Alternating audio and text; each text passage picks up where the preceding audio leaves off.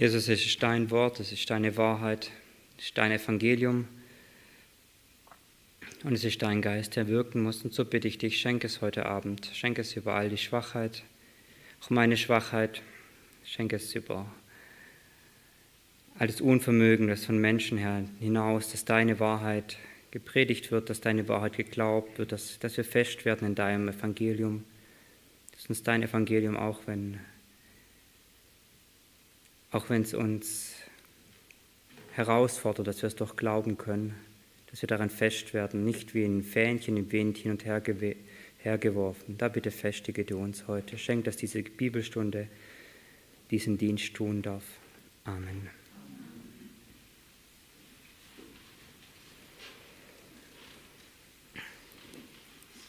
Wir hatten in den letzten Wochen, Monate ähm, in den Bibelstunden im Galaterbrief die, wenn wir die zusammenfassen, diese große Botschaft, dass der Christ, das heißt der, der zu Christus gehört, aus Glauben lebt und deswegen nicht mehr unter dem Gesetz steht, deswegen das Gesetz Gottes ihm nicht gilt, sondern er aus Glauben in der Beziehung mit Jesus lebt. Und was ich heute machen möchte, ich möchte euch da herausfordern, ich möchte euch wie in ein Klassenzimmer mitnehmen und euch eine vielleicht eine schwere, vielleicht eine einfache Aufgabe stellen und euch die Frage stellen, steht ihr in dieser Wahrheit, die wir über Wochen und Monate gehört haben, steht ihr da fest? Oder was passiert, wenn einer kommt und er sagt, ich habe eine andere Botschaft, der sich vielleicht anders anhört? Was passiert? Ich möchte euch dazu einen Text vorlesen aus Epheser Kapitel 6. Den dürft ihr gemeinsam mit mir aufschlagen. Ich werde ihn vorlesen. Ich denke, ihr werdet sofort wissen, was es geht, worum es geht, ähm, warum ich diesen Text herausziehe, um euch herauszufordern, wie gefestigt diese Wahrheit in euch ist. Ähm, und da möchte ich einen Kommentator dazu lesen. Ich möchte lesen Epheser 6, die Verse 1 bis 3. Ich lese aus Gottes Wort, was Paulus aufgeschrieben hat, Epheser 6, die Verse 1 bis 3. Ihr Kindern, gehorcht euren Eltern im Herrn, denn dies ist Recht. Ehre deinen Vater und deine Mutter, welche das erste Gebot mit Verheißung ist, damit es dir wohl ergehe und du lange lebest auf der Erde. Lehrt Paulus hier, dass Kinder ihren Eltern gehorchen sollen, weil es so im Gesetz steht. Ein Ausleger, den ich grundsätzlich sehr schätze, schreibt, Paulus zitiert das messianische Gesetz als Autorität und Befehl für seinen ethischen Befehl. Und dann unter diese Stelle. Das Gesetz, sofern es Gottes Gesetz ist, ist mit Gnade angefüllt. Es ist lebensspendend. So schreibt dieser Kommentator, dieser Ausleger hier. Wie reagieren wir auf eine solche Situation, diese Stelle, die er heranführt, diese Aussage, die er bringt. Ich hoffe, es löst in uns zwei Sachen aus. Zum einen, wir merken an dieser Stelle, das widerspricht dem, was wir in den letzten Wochen gehört haben. Und wir sitzen nicht nur da und denken, ja, hört sich gut an, sondern wir merken, da ist eine große Diskrepanz zu den letzten Wochen. Und die zweite Frage, wie gehen wir damit um? Schlagen wir einfach zu und sagen, ja, Willi hat gesagt, das wäre nicht reif, oder? Sondern was machen wir hier mit dieser Stelle? Hat, ist Paulus widersprüchlich? Würden vielleicht manche sagen, da wissen wir, weil wir vertrauen, das ist Gottes Wort. Nein, er ist nicht widersprüchlich. Lehrt Paulus doch tatsächlich, dass wir vom Gesetz her, das fünfte Gebot, dass wir so handeln müssen? Oder was, was sagt Paulus hier? Ich habe mir überlegt in der Vorbereitung, es wäre gut, einfach aufzuhören, euch nach Hause zu schicken und euch arbeiten zu lassen und zu gucken, was macht es mit euch? Seid ihr in den Wochen, in den letzten Wochen gefestigt? Und ich jetzt hier ein bisschen vielleicht die Dramatik rauszunehmen, ich habe das mit Willi abgesprochen, was ich hier mache. Und ich möchte jetzt nicht eine komplette Bibelstunde machen, um gegen Willi zu schießen, weil ich vertraue, weil ich selber von Herzen glaube, das war wahr, was wir da gehört haben. Aber wie gehen wir vor? In dieser Stelle, die es doch so anhört, als ob Paulus das Gesetz nehmen würde und damit ein ethisches Gebot aufstellen würde. Wie gehen wir vor, an dieser Stelle zu prüfen? Ich möchte uns jetzt die nächste, vielleicht dreiviertel Stunde oder so Zeit nehmen, zu schauen, was steht hier wirklich. Und dann möchte ich in den letzten, in den letzten Minuten möchte ich uns anschauen, was ist jetzt die Botschaft Paulus an uns. Und wenn es hier steht, Eltern gehorcht euren Kindern, haben wir hier ein paar, die noch zu Hause wohnen, aber mich selber hat dieser Text auch motiviert, nicht allein den Eltern zu gehorchen, sondern ich werde es nachher ausführen, generell ein Leben in Unterordnung zu führen. So lasst uns auch diesen Text da an dieser Stelle dann weiterdenken, wie es Paulus hier auch im Kontext tut. Also was möchte Paulus hier, was ist Paulus sein Umgang und was ist sein, seine Theologie, die er hat? Wie klären wir das? Ich habe mich erinnert gefühlt an den zweiten Timotheusbrief. Paulus schreibt zu Timotheus, bemühe dich, befleißige dich, studiere dich selbst, Gott als bewährt darzustellen, als ein Arbeiter, der sich nicht zu schämen hat und das Wort Gottes gerade schneidet, der das Wort Gottes dem Evangelium gemäß schneidet. Und das wollen wir heute tun. Wir wollen uns bemühen, wir wollen fleißig in das Wort Gottes reinschauen, wir wollen studieren, was steht hier und wir wollen genau in diesen Text hineinschauen. Und so lasst uns anschauen und wahrnehmen in diesem Text, was steht da und was steht dort nicht. Ich lese nochmal Vers 1. Ihr Kindern gehorcht euren Eltern im Herrn. Das ist das Gebot, der Auftrag, der Befehl. Und worin ist dieser Auftrag begründet? Ein Grund sieht man immer durch dieses Wort denn oder weil oder da. Wo finden wir das hier im Text? Schaut mal in Vers 1 nochmal. Ihr Kindern gehorcht euren Eltern im Herrn, denn das ist Recht oder das ist gerecht. Das ist seine Begründung. Er kommt und sagt, dieser Befehl, den Eltern zu gehorchen, hat was mit Gerechtigkeit zu tun, ist aus Gerechtigkeit heraus begründet. Und jetzt schaut mal in eure Bibeln, was dort nicht steht. Da steht kein zweites denn. Da steht nicht denn. Im Gesetz steht geschrieben, ehre deinen Vater und deine Mutter. Das steht dort nicht. Da steht nicht, weil Mose gesagt hat, das ist Vater und Mutter ehren, sondern was steht hier? Da steht nichts, oder? Der Vers 1 und Vers 2, das heißt das Gebot von Paulus und der Gesetzestext von Mose ist nicht durch ein Denn verknüpft, sondern ist gar nicht verknüpft. Wenn ihr eure Bibel reinschaut oder es an der Wand beobachtet, dann werdet ihr sehen, Paulus sagt nicht, ihr müsst gehorchen, weil es im Gesetz steht. Auch wenn das vermutlich beim ersten Lesen, das war auch mein Ansinn heute, in diese Richtung erstmal zu führen, das steht dort nicht im Text. Wir müssen genau schauen, was dort steht. Er führt das Gesetz aus einem anderen Grund an, ähm, aber nicht als Begründung, warum wir, warum Kinder den Eltern gehorchen müssen. Damit haben wir die erste und wichtige Beobachtung schon getan. Lassen wir mal noch offen, warum Paulus das Gesetz anführt, aber auf jeden Fall wissen wir nicht als Begründung für seinen Auftrag, auf Begründung für sein Gebot. Ich möchte behaupten, dass Paulus den Gehorsam in der Kraft des Evangeliums meint und dass er Mose zitiert, um eine Motivation zu geben. Und das möchte ich euch in der nächsten Stunde begründen. Dazu werden wir uns gleich diesen Text anschauen, werden uns den Kontext im Epheserbrief anschauen und dann müssen wir natürlich nachher noch nach, zu Mose gehen, in 5. Mose, wo dieser, dieses Gebot, die zehn Gebote geschrieben stehen. Aber lasst uns anschauen, wie dieses Gebot im Kontext des Evangeliums verstanden wird.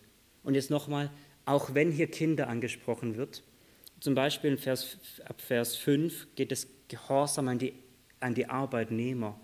Da sind dann manche schon, uns schon eingeschlossen. Und im ganzen Kontext, ich werde es euch nachher zeigen, es geht darum, ein Leben in Unterordnung zu führen. Und da sind wir alle mit eingeschlossen und können Kinder, je nachdem wie alt ihr seid, in eurem hohen, reifen Alter, könnt ihr es auch auf euch beziehen.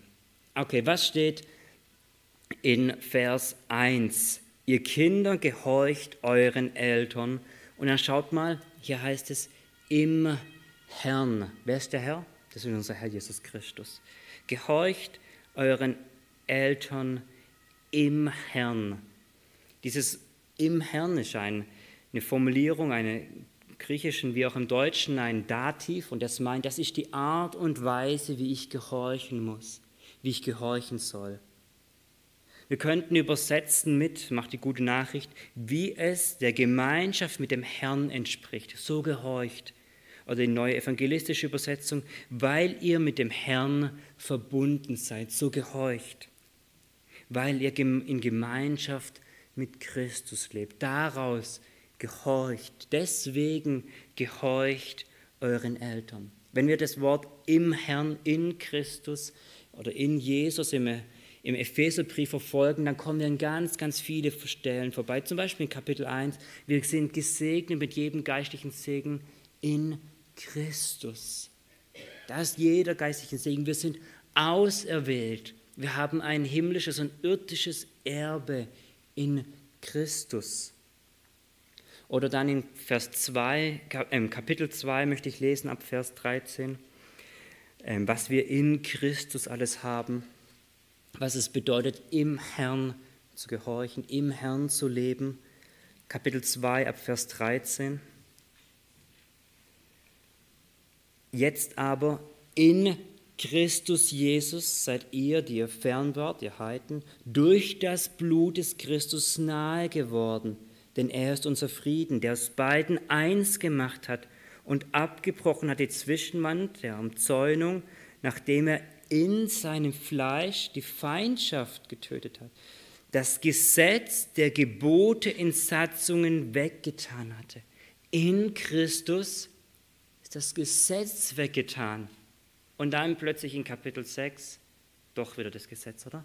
In Christus ist das Gesetz weggetan. Warum? Weil, so heißt es hier, Christus gestorben ist, weil er sein Blut vergossen hat, weil er sein Fleisch geopfert hat. Kapitel 3, Vers 6. Paulus sagt, er hat einen Dienst, einem Geheimnis etwas zu offenbaren, nämlich, dass die Nationen Miterben seien und Mitverleibte und Mitteilhaber der Verheißungen in Christus durch das Evangelium. In Christus haben wir Anteil am Evangelium. 5 Vers 8.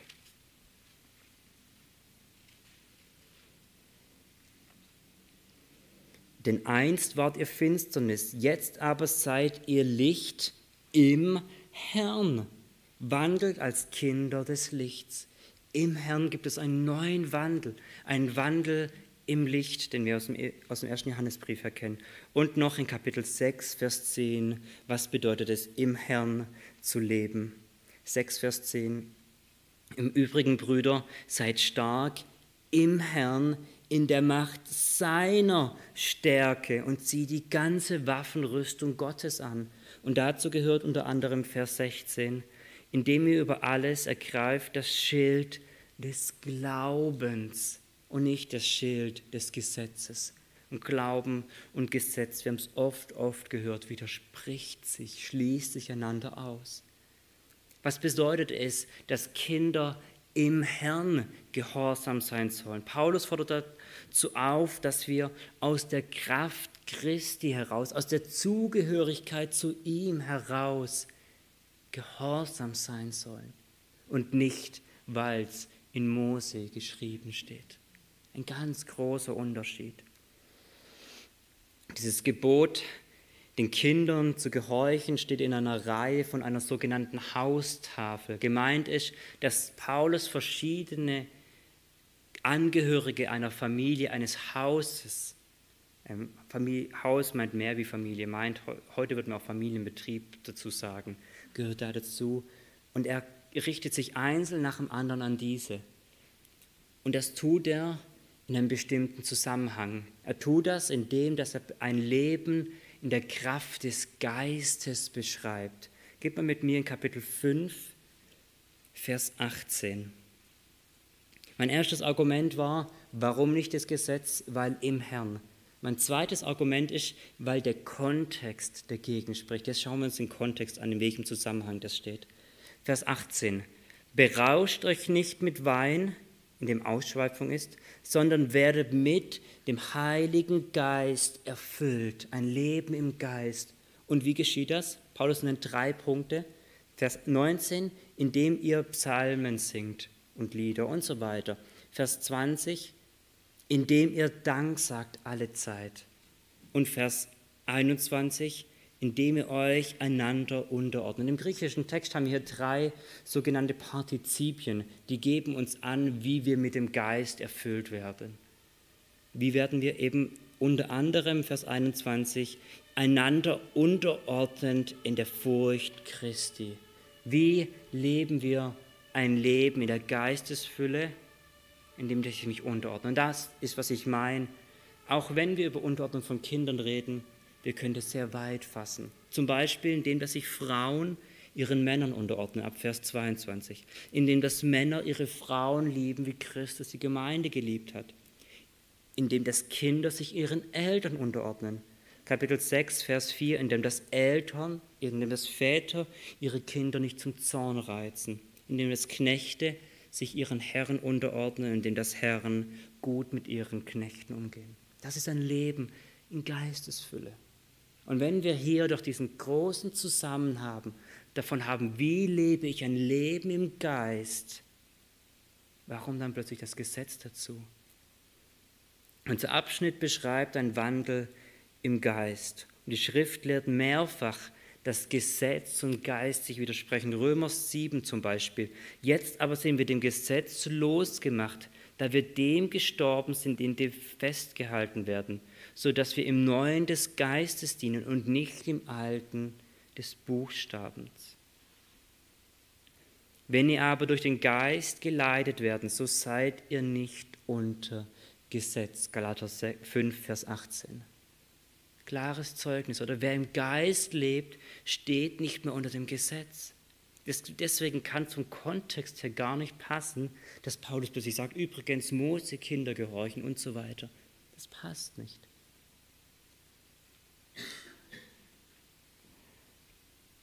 Geht mit mir nochmal zurück in 6.1. Warum sollen Kinder dem Herrn gehorchen? Wir haben es vorher schon kurz angesprochen. Ihr Kinder gehorcht euren Eltern im Herrn, denn das ist Recht. Was ist das? Was meint das? Das ist Recht.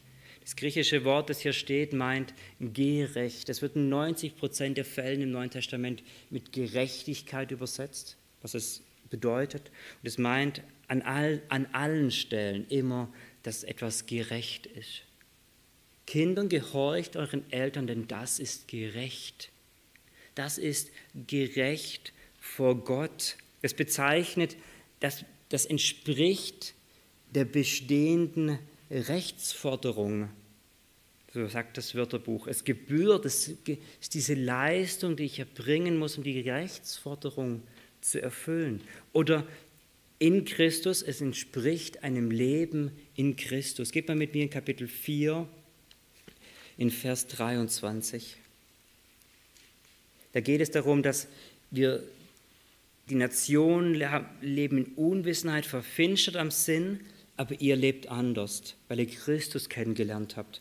Und dann heißt es hier in Vers 23, ihr werdet aber erneuert in dem Geist eurer Gesinnung und angezogen habt den neuen Menschen, der nach Gott geschaffen ist, in wahrhaftiger Gerechtigkeit und Heiligkeit.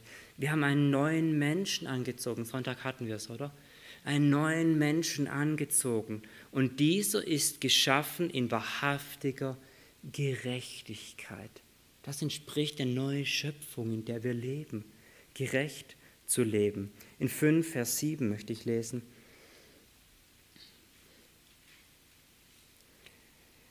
Jetzt haben wir den Kontrast von Finsternis und Licht und dann heißt es, seid nicht ihre Mitgenossen, denn einst wart ihr Finsternis, jetzt aber seid ihr Licht im Herrn, wandelt als Kinder des Lichts, denn die Frucht des Lichtes besteht in lauter Gütigkeit und Gerechtigkeit und Wahrheit. Was ist die Frucht eines Lebens im Licht, die Frucht des Lichtes? Gerechtigkeit. Die Gemeinde, das heißt nicht, lebt, erfüllt die Gerechtigkeit, in der ihr unter, euch unterordnet, in der ihr gehorsam seid, sondern das heißt, ihr seid gerecht und die Frucht davon ist, dass ihr euch euren Eltern unterordnet. Das ist das, was hier steht. In Kapitel 6 steht noch, dass wir den Brustpanzer der Gerechtigkeit haben. Wir haben Christi Gerechtigkeit. Das heißt, Paulus spricht davon, dass gläubige Kinder, bitte gläubige Kinder, nicht jedes Kind, gläubige Kinder ihrer Stellung in Christus entsprechend leben sollen, weil sie in Christus gerecht sind und weil sie geschaffen wurden zur Gerechtigkeit, zur wahrhaftiger Gerechtigkeit, so bringen sie in ihrem Leben die Frucht eines gerechten Lebens.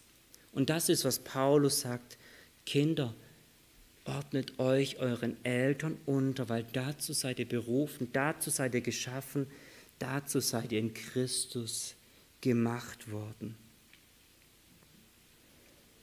Lasst uns ein Zwischenfazit ziehen.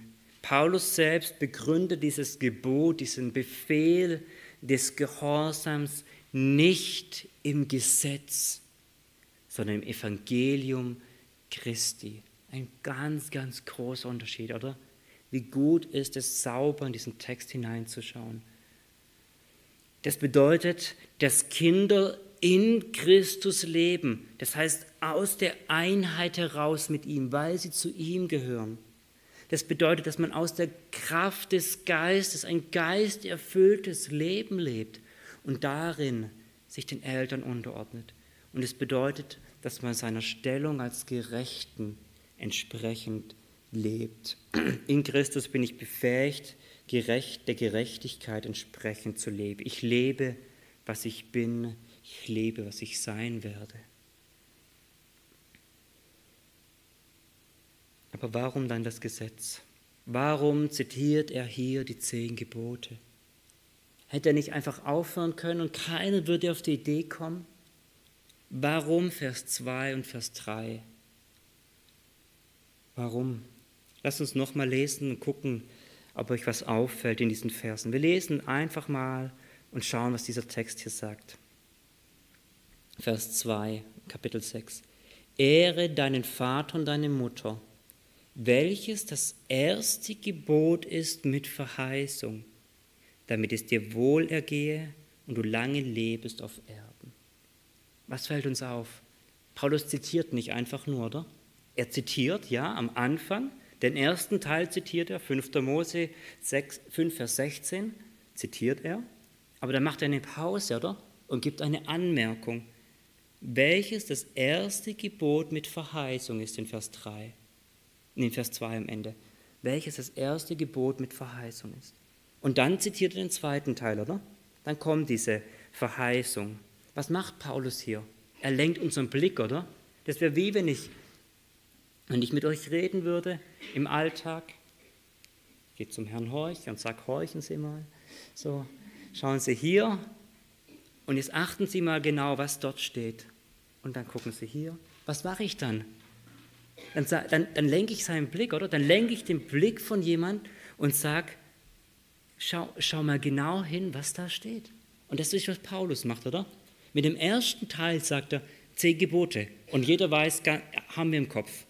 Haben wir im Kopf, genau. Und dann sagt Paulus, und jetzt achtet mal genau, was dort steht. Das erste Gebot mit einer Verheißung. Doppelpunkt, Anführungszeichen, damit es dir wohl ergehe und du lange lebest auf der Erde. Eine Verheißung, oder? Das heißt, Paulus möchte nicht begründen, warum wir gehorsam sein sollen, sondern Paulus hebt auf eine Verheißung ab. Der Text, der Bibeltext selber betont, dass Paulus die Zitate nicht, äh, das zehn, der Bibeltext selbst betont, dass Paulus die zehn Gebote nicht zitiert als Begründung, wir haben gesehen, dass denn fehlt, sondern um eine Verheißung deutlich zu machen.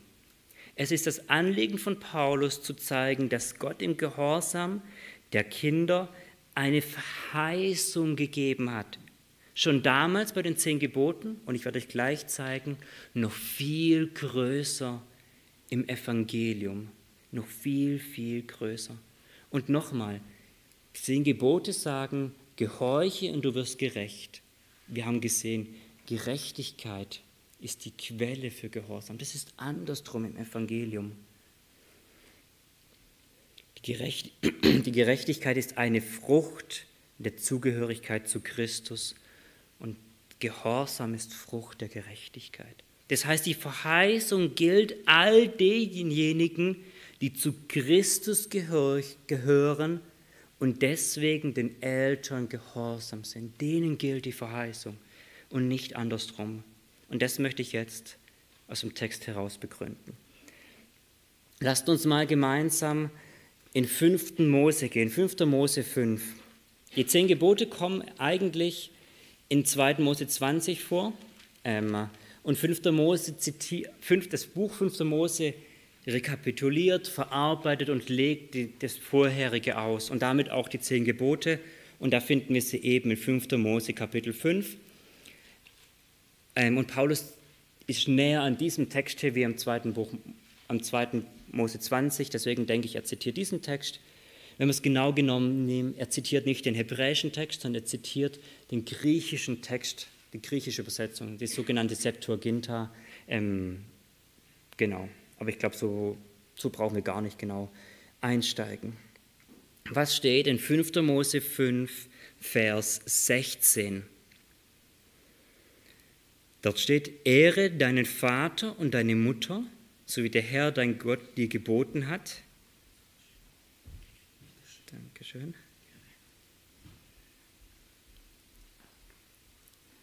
Ehre deinen Vater und deine Mutter, so wie der Herr, dein Gott, dir geboten hat, damit deine Tage verlängert werden und damit es dir wohlergehe in dem Land, das der Herr, dein Gott, dir gibt.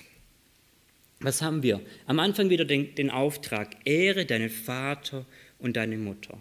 Das ist, was wir schon gerade bei Paulus hatten, das wollen wir am Ende der Bibelstunde nochmal genauer anschauen. Und dann schiebt er hier ein, so wie der Herr, dein Gott dir geboten hat. Der hat einen Einschub, Paulus hat einen Einschub, sie sind sich einig. Was meint er hier? Er sagt zurückblickend 2. Mose 20, da hat Gott was geboten. Das wiederholen wir jetzt nochmal. Und dann kommt hier im Text, ein doppeltes damit. Das heißt, es kommen zwei Verheißungen oder zwei Folgen, zwei ja, Verheißungen.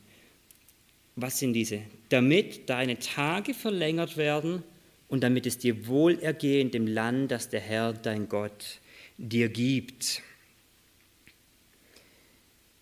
Diese Formulierung, damit deine Tage verlängert werden, im zweiten Buch Mose steht, damit du lange lebst, das ist ein Ausdruck, der in der Schrift immer wieder, also in der Schrift meine ich mit, vor allem bei, bei Mose immer wieder vorkommt. Und er sagt, gehorche mir und du wirst leben. Gib mal mit mir Kapitel 4, da wird es sehr ausdrücklich, 4, 39. Bei Mose finden wir das vielfach, ähm, müssen wir es zählen, hier wahrscheinlich so 10, 15 Mal bei Mose diese Formulierung. Schaut mal, was hier in Vers 39 steht in Kapitel 4. So erkenne denn heute und nimm zu Herzen, dass der Herr, der Gott ist im Himmel oben und auf der Erde unten und keiner sonst. Und halte seine Satzungen und seine Gebote, die ich dir heute gebiete, damit es dir und deinen Kindern nach dir wohl ergehe, damit du deine Tage verlängerst in dem Land, das der Herr dein Gott dir für immer gibt. Also die, die, diese Formulierung, damit der Herr deine Tage verlängert, ist diese Formulierung, halte das Gebot und du wirst lange, lange leben. Klammer auf, auf diesem Land, auf dieser Erde, Klammer zu. Das ist die Folge. Tue das und du wirst leben. Aber wie wird man leben? Wir gehen zurück in 5.16. Hier heißt es, damit deine Tage verlängert werden und damit es dir wohl ergehe in dem Land, das der Herr, dein Gott dir gibt. Damit es dir wohl ergehe. Diese Formulierung finden wir auch mehrfach bei Paulus, ähm, zum, bei, bei Mose, Entschuldigung, bei Mose und drückt zum, zum Beispiel aus, Wohlergehen heißt, Gott wird alle Feinde vor dir vernichten. Wohlergehen heißt, du wirst lange leben, langes, erfülltes Leben. Das ist Wohlergehen. Ich habe es mir zusammengefasst mit Sicherheit und langem Leben. Das ist, was Wohlergehen meint. Komm, wir schlagen eine Stelle auf ähm, in Kapitel 6, Vers 18. Ist ja nicht weit hier weg, da kann man es gut blättern. Ähm, 6, 18 und 19. Du, und du sollst tun, was recht ist und gut in den Augen des Herrn, also wieder Gehorsam, damit es dir wohl ergehe und du hineinkommst und das gute Land in Besitz nimmst, das der Herr deinen Vätern zugesprochen hat, indem er alle deine Feinde vor dir ausstößt, so wie der Herr geredet hat. Also Wohlergehen heißt ins Land kommen und alle Feinde werden hinausgetan, werden gerichtet werden. Wir können zum Beispiel an Jericho denken oder und so weiter. Ähm, Wohlergehen heißt Sicherheit, in Sicherheit leben, heißt ein langes Leben haben und so weiter. Hier sind die Texte sehr ähnlich. Paulus und Mose sind sich ziemlich ähnlich. Aber ich möchte euch auch hinweisen, dass es einen gravierenden Unterschied in beiden Texten gibt. Es gibt, wenn man einen Unterschied, Paulus hat ein bisschen umgestellt, weil er sich eben an die griechische Übersetzung hält, dann ist manches die Reihenfolge ein bisschen anders, aber inhaltlich ist es gleich. Aber es gibt einen inhaltlichen Unterschied. Ich lese nochmal Vers 16 und dann gehen wir gleich zurück in, in Epheser und gucken mal, ob wir diesen Unterschied finden. 5, Vers 16. Ehre deinen Vater und deine Mutter, so wie der Herr dein Gott dir geboten hat, damit deine Tage verlängert werden und damit es dir wohl ergehe in dem Land, das der Herr dein Gott dir gibt. Und jetzt lese ich in Epheser Kapitel 6, Vers 3, damit es dir wohl ergehe und du lange lebest auf der Erde. Habt ihr den Unterschied gemerkt? Mose spricht von einem Land, das verheißene Land, in das Josua hineingeführt hat. Paulus verändert und spricht von der Erde. Das würden manche aufschreien, Fehler. Ich glaube das nicht, sondern ich würde sagen, Paulus interpretiert Mose und gibt eine Auslegung davon, was bei Mose eigentlich gemeint war. Er ersetzt Land durch Erde. Und uns ist verständlich, oder Land ist ein kleiner Teil im Nahen Osten, Kanaan oder Palästina heute. Und Erde ist weit umfangreicher, oder? Ist viel, viel größer. Paulus versteht dieses Land, das irdisch buchstäbliche Land, als ein Typus, als ein Vorbild für etwas Größeres. Er gibt eine, wenn ihr so wollt, eine geistliche Auslegung. Er deutet einen Schatten. Ich möchte euch das zeigen, dass er das öfter mal macht, und zwar in 2. 1. Korinther 9. Da zitiert Paulus auch wieder das Gesetz und dort gibt es sehr ausdrücklich eine geistliche Deutung vom Gesetz. Dort geht es darum im Zusammenhang, ob Paulus von seinem Dienst her leben darf, ob die Korinther ihn finanzieren dürfen. Und er sagt eigentlich ja, aber ich nehme keinen Anspruch daran. Und dann zitiert er, um das zu begründen, dass es nicht seine Meinung ist, sondern dass es die Meinung von Gott ist, zitiert er das Gesetz. 1. Korinther 9 ab Vers 8. Rede ich dies nach Menschenweise oder sagt es nicht auch das Gesetz? Denn es steht im Gesetz Mose geschrieben, Klammer auf, 5. Mose 4, 25, Vers 4, du sollst dem Ochsen, der da drischt, nicht das Maul verbinden. Und es geht darum, darf Paulus von seinem Dienst leben. Was hat Paulus mit dem Ochsen zu tun? Paulus will damit nicht. Nee. Ist Gott etwa um den Ochsen besorgt oder spricht er es nicht durchaus unseretwegen? Denn es ist unseretwegen geschrieben, dass der Pflügende auf Hoffnung pflügt und der Dreschende auf Hoffnung dreschen soll, um daran Anteil zu haben. Paulus sagt und sagt, guck mal, der spricht vom Ochsen, aber es ging Gott gar nicht um den Ochsen. Ist Gott etwa um den Ochsen besorgt? Es geht ihm nicht um Ochsen, sondern es geht ihm um seine Prediger, um seine Boten. Und er sagt, der Ochse ist ein Vorbild, ein Typus für den Paulus. Das ist nicht falsch verstehen, okay? Er ist ein Vorbild für den Paulus.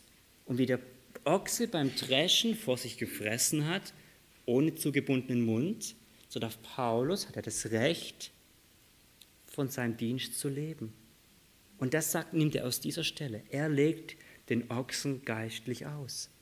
Und das Gleiche macht Paulus in Galater 4, da werden wir hinkommen, wenn er über Isaak und Jakob, Ismael, ja, die Namen halt. Wenn er darüber spricht, dann sagt, das hat einen bildlichen Sinn und legt das aus, legt das Gesetz geistlich aus. Dazu werden wir dann, wird Willi dann kommen. Und es macht er eben auch in Epheser 6. Er sagt, dieses irdische Land hat eine größere Bedeutung, nämlich die Erde hat es als Bedeutung. Geht mal mit mir, um das zu untermauern, in ähm, Hebräer Kapitel 4. Vermutlich ein bekanntes Kapitel. Es geht darum, dass Josua das Volk in die Ruhe gebracht hat, in das Land gebracht hat. Und dass dann aber später David im Psalm 95 nochmal davon spricht, dass Gott sie in eine weitere Ruhe führen wird. Und der Hebräerschreiber sagt, ah, ich verstehe, Mo, Mose bzw. Josua war nicht die wahre Ruhe. Dieses Land war nicht die wahre Ruhe, sondern Gott hat eine größere Ruhe vorhergesehen gehabt. Und das ist die himmlische Ruhe. Ich lese Hebräer Kapitel 4 ab Vers 8. Wenn, denn wenn Josua sie zur Ruhe gebracht hätte, so würde danach nicht von einem anderen Tag geredet haben, einem Ruhetag. Also bleibt eine Sabbatruhe dem Volk übrig, denn wer in seine Ruhe eingegangen ist, der ist auch selbst zur Ruhe gelangt von seinen Werken, wie Gott von seinen eigenen. Er meint hier den siebten Schöpfungstag. Er sagt, Josua, also erst Mose und dann final Josua hat euch in die Ruhe gebracht, das Volk, in das Land. Aber das ist ein Vorbild für eine größere Ruhe. Es steht, die wahre Ruhe steht noch aus. Und genau so handhaben wir das mit dem Gesetz. Mose, ich verspreche, ich sei gehorsam, ihr bekommt das Land. Und Paulus sagt, ihr habt Anteil an Christus an den Verheißungen. Das werden wir gleich, können zurückgehen in den Epheserbrief, Kapitel 3. Ihr habt Anteil an den Verheißungen.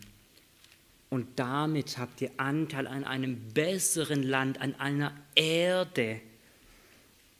Kapitel 6, 3, Kapitel 3, Vers 6, Entschuldigung. Kapitel 3, Vers 6. Haben wir vorher schon mal gelesen? Da heißt es, dass die aus den Nationen Miterben seien. Also sie haben Anteil am Erbe, an dem Land. Und Mitverleibte und Mitteilhaber der Verheißungen. Die Verheißungen gehören jetzt plötzlich uns. In Christus durch das Evangelium. Wer Anteil hat an Christus, hat Anteil am Erbe, hat Anteil an den Verheißungen, hat Anteil am Land, Klammer auf, am Größeren, an der Erde.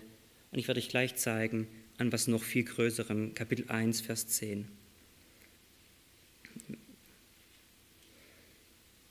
Paulus sagt, dass Gott uns nach seinem Willen ein Geheimnis geoffenbart hat. Und dieses Geheimnis hat er sich was vorgenommen und das wird bei der Fülle der Zeit, bei Jesu Wiederkunft erfüllt werden. Und dann Vers 10. Für die Verwaltung der Fülle der Zeiten alles unter ein Haupt zusammenzufassen in dem Christus, das, was in den Himmeln und das, was auf der Erde ist, in dem auch wir ein Erbteil erlangt haben, die wir zuvor bestimmt sind und so weiter. Er sagt, himmlisches und irdisches kommt zusammen in Christus und das ist ein Erbteil. Gigantisch, oder? Wenn auch in Kapitel 6 von der Erde die Rede ist, dann meint er hier himmlisches und irdisches zusammen. Er spricht in Kapitel 2 und Kapitel 3 von einer neuen Schöpfung. Das ist das, was er, von was er spricht. Und Paulus eben entwickelt, sagt, das ist verankert bei Mose, aber es ist was Größeres, was Größeres.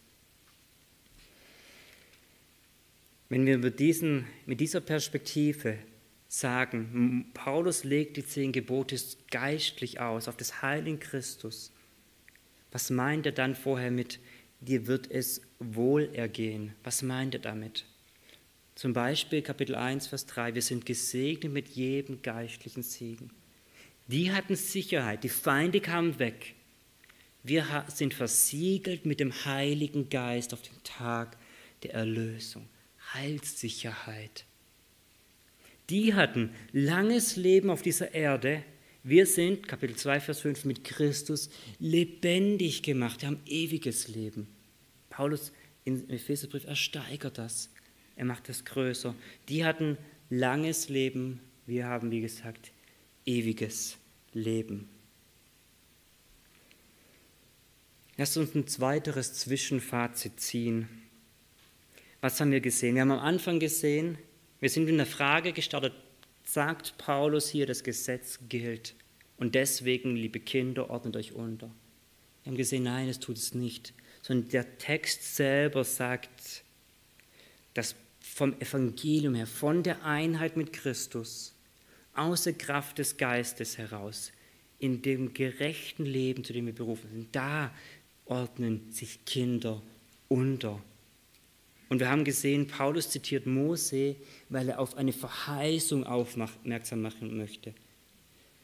Und, er, und er, wir sehen bei ihm, er multipliziert diese Verheißung, macht sie groß und herrlich, im Vergleich zu einem kleinen Land, das wir merken, wie heute nicht in Sicherheit ist.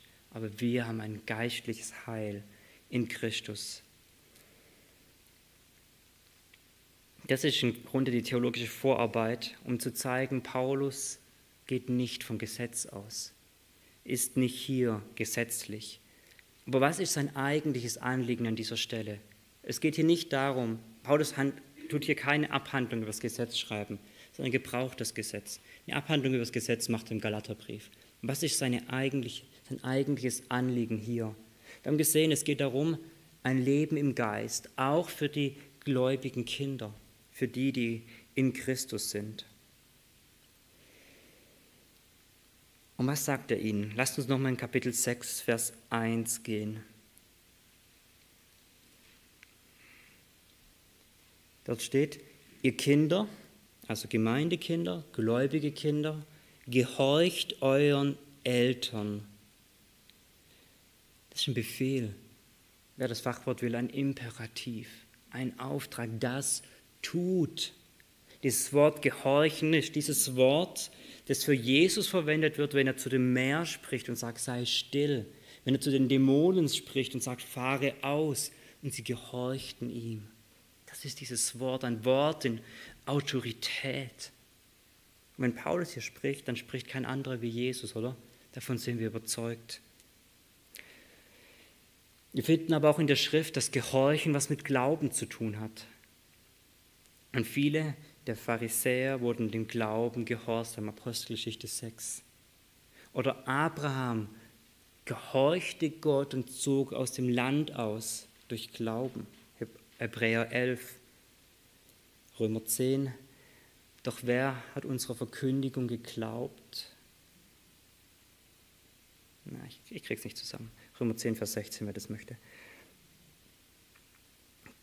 Glau Gehorsam hat was mit Glauben zu tun. Und wenn ich nicht glaube, dass dieses Gebot gut ist, so werden wir gleich sehen, so glaube ich doch dem Christus, dass es gut ist, mich unterzuordnen. Sonst wird sich keiner unterordnen, oder? Was ist Gehorsam? Paulus tut es den Knechten gegenüber genauer erklären. Das möchte ich mit uns anschauen. Epheser 6, Vers 5. Dort steht, ihr Knechte gehorcht den Herren. Das ist das gleiche Wort. Knechte, ihr Arbeitnehmer, gehorcht euren Arbeitgebern nach dem Fleisch mit Furcht und Zittern. Das heißt, die richtige Haltung ihnen gegenüber haben. Ich kann nicht alles machen. Ich weiß, bei den Eltern, dann kann es Ärger geben. Oder wir werden gleich sehen, da kann es bei Gott Ärger geben. Ich fürchte diese Menschen, ich zitter vor ihnen, vor den Konsequenzen. Nicht die Konsequenz, lieber gehorchen. Ihr Knechte gehorcht den Herrn nach dem Fleisch mit Furcht und Zittern, in Einfalt eures Herzens als dem Christus, nicht mit Augendienerei als Menschengefällige, sondern als Knechte Christi, indem er den Willen Gottes von Herzen tut, mit Gutwilligkeit dient als dem Herrn und nicht den Menschen. Das ist so wichtig. Gehorsam den Eltern gegenüber ist in Christus motiviert, wie bei den Knechten hier. Wir gehorchen nicht, weil die Eltern halt was sagen, sondern weil wir einen Herrn im Himmel haben, einen Christus. Und ihm dienen wir unser Herz voll Vertrauen und Liebe ihm gegenüber sagen wir, ja, für dich, Herr, tue ich das. Nicht mit Augendienerei, nicht einfach nur, dass es vorne hübsch aussieht, sondern von Herzen, weil ich dem Christus dienen möchte. Deswegen, ja, gehorche ich.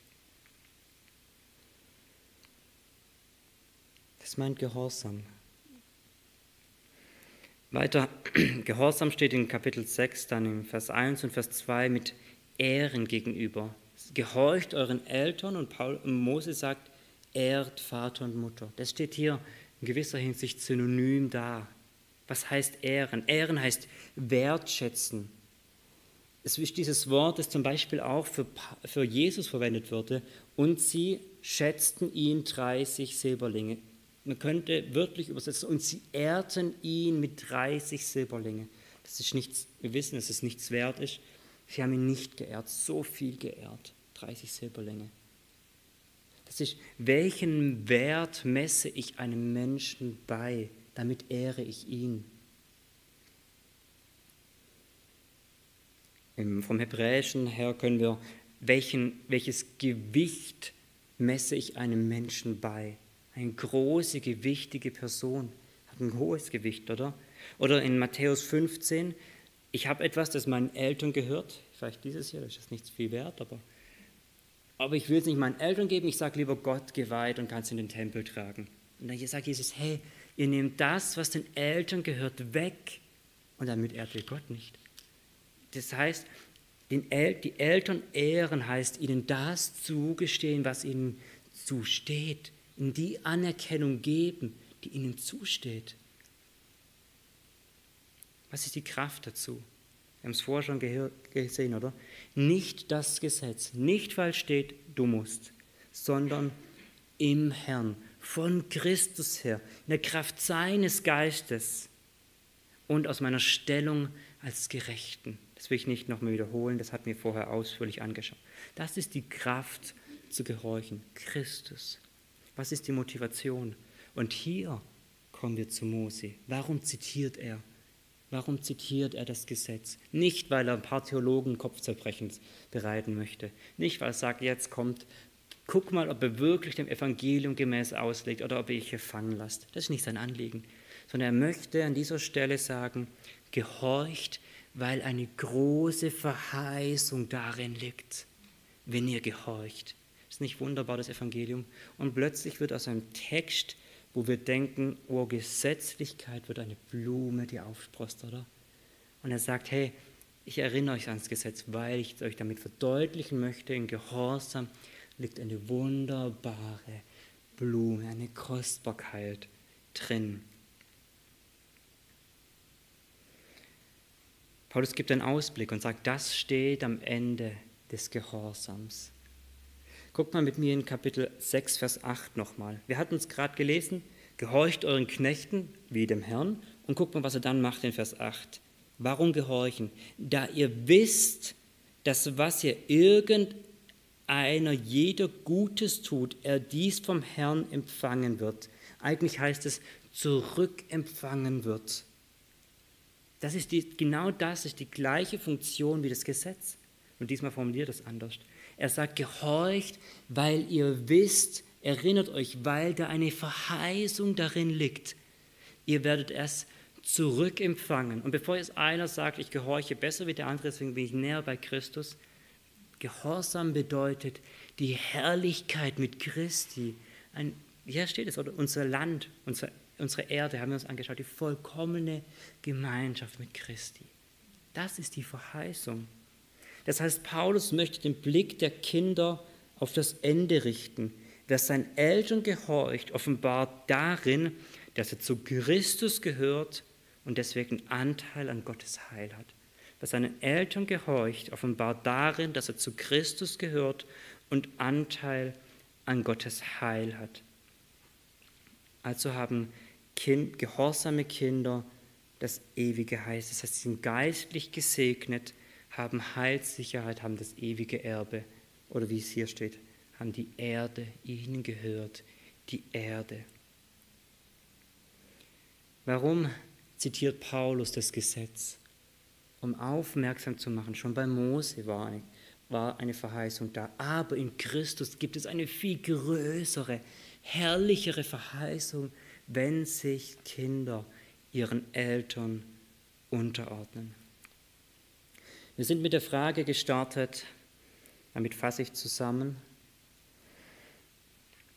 lehrt Epheser 6, 1 bis 3 Gesetzesgehorsam. Und ich habe euch herausgefordert, vielleicht geärgert, vielleicht auch mal kurz irritiert. Und es scheint so, oder? Und es gibt einen Bruder, der es auslegt und sagt, genau das steht hier, so. Paulus sagt, weil es in Mose steht, deswegen. Ich habe euch herausgefordert und gefragt, was macht das mit euch? Seid ihr fest? Sind diese, haben diese letzten Bibelstunden über Wochen und Monate hin, haben sie euch gefestigt? Das könnt ihr selber beantworten, wenn ihr eine Dreiviertelstunde zurückdenkt. Was hat es in euch ausgelöst? Und ich habe euch versucht zu zeigen, von diesem Text her, dass, Mo, dass Paulus ein ganz, ganz anderes Anliegen mit diesem Text hat, auch wenn es im ersten Moment so aussieht. Auch wenn es im ersten Lesen so aussehen möchte. Und was sagt Paulus den, den Kindern und damit möchte ich zusammenfassen. Paulus fordert die gläubigen Kinder auf zum Gehorsam, den Eltern zu gehorchen. Und das, und das wiederholen wir nochmal, aus der Einheit in Christus, in der Kraft des Geistes, aus der Stellung als Gerechte. Und Mose zieht hier deswegen, um zu sagen, guck mal, Gehorsam hat ein wunderbar, eine wunderbare Verheißung. Schon bei Mose, aber noch viel größer in Christus. Er legt Mose geistlich aus. Wer seinen Eltern gehorcht, offenbart darin, dass er zu Christus gehört und Anteil an Gottes Heil hat. Wer seinen Eltern gehorcht, offenbart darin, dass er zu Christus gehört und Anteil an Gottes Heil hat. Amen. Ich möchte beten.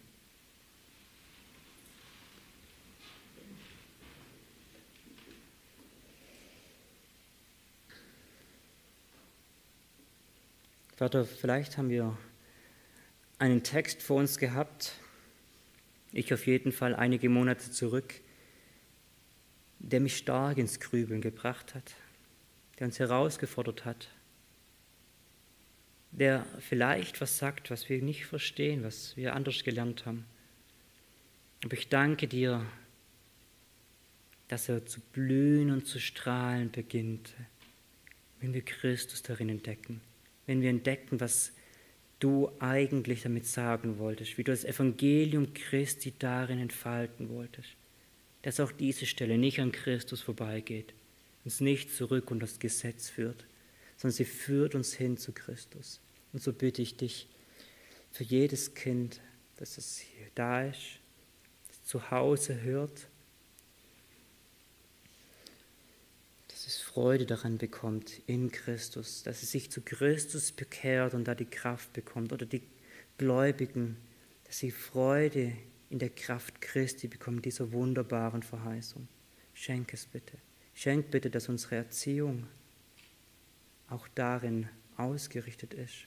Und bitte schenk uns allen, die wir von zu Hause ausgezogen sind, dass wir doch unsere Eltern hochschätzen, dass wir ein geisterfülltes Leben führen, dem, was wir uns einander unterordnen, ein Leben, Leben, in dem wir uns hinten anstellen, mit dieser wunderbaren Perspektive auf die ewige Gemeinschaft mit dir. Vater, das bitte schenke du, dass wir es aus Christus heraus tun. Amen.